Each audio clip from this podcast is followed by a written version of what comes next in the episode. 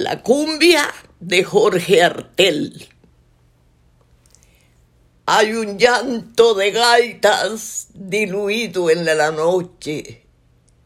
Y la noche, metida en ron costeño, bate su sala fría sobre la playa en penumbra que estremece el rumor de los vientos porteños amalgama de sombras y de luces de esperma, la cumbia frenética, la diabólica cumbia, pone a cabalgar su ritmo oscuro sobre las caderas ágiles de las sensuales hembras.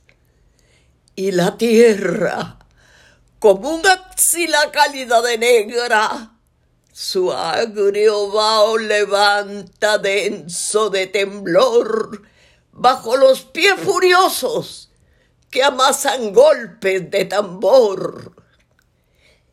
El humano anillo apretado es un carrusel de carne y hueso, confuso de gritos ebrios y sudor de marineros de mujeres que saben a la tibia brea del puerto, al yodo fresco del mar y al aire de los astilleros. Se mueve como una sierpe sonora de cascabeles al compás de los chasquidos que las maracas alegres salpican sobre las horas desmelenadas de ruidos.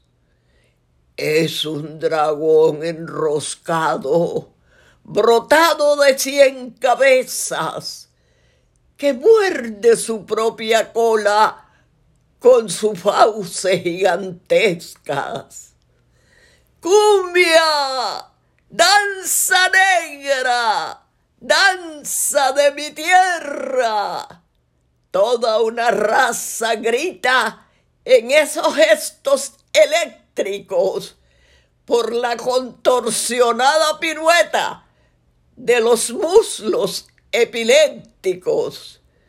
Trota una añoranza de selvas y de hogueras encendidas que trae de los tiempos muertos un coro de voces vivas late un recuerdo aborigen, una africana aspereza sobre el cuero curtido donde los tamborileros, sonámbulos dioses nuevos que repican alegría, aprendieron a hacer el trueno con sus manos nudosas, todopoderosas para la algarabía. ¡Cumbia! Mis abuelos bailaron la música sensual. Viejos vagabundos que eran negros terror de pendencieros y de cumbiamberos en otras cumbias lejanas a la orilla del mar.